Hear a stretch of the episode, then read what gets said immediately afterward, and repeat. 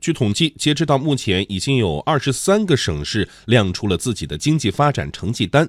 从总量上看，广东省以七点零六万亿元的经济总量暂居首位。增速方面，云南以百分之九点一的增速暂时领先，超出全国水平二点四个百分点。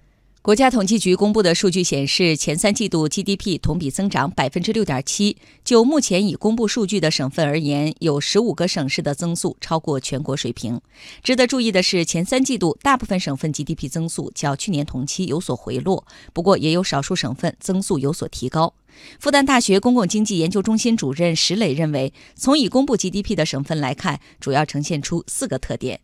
第一个特点呢，稳中求进的这个态势继续保持。第二个特点呢，就是总量比较大的这个省市仍然。保持更明显的稳定，并且高于全国经济增长速度这个情形，这个呢很重要，因为它这个砝码比较重。第三个特点呢，就是东部水平比较高的这些省区，总体上的结构水平在提升，尤其是它的第三产业的这个占比和我们。看到其他在制造业当中新兴产业占比提高的速度比较明显，反映了总量稳定的情况下，结构水平有所提升。最后一点呢，就是不平衡性依然很明显。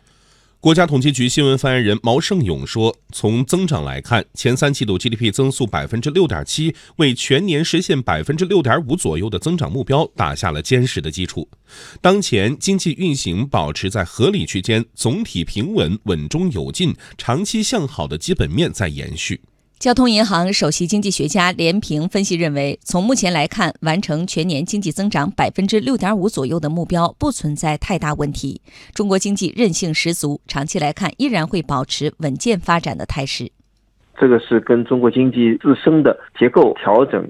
转型升级，呃，有较强的韧劲，再加上政策在一系列方面针对性的一些举措，都有着非常密切的关系。总的来说呢，我们认为呃还是比较稳的。从投资和消费这两方面来看，呃，拉动未来的经济保持一个相对平稳的增长，应该说没有什么太大的悬念。但是对于明年，在这个外部环境继续深刻的变化、不确定性比较大的大背景下面。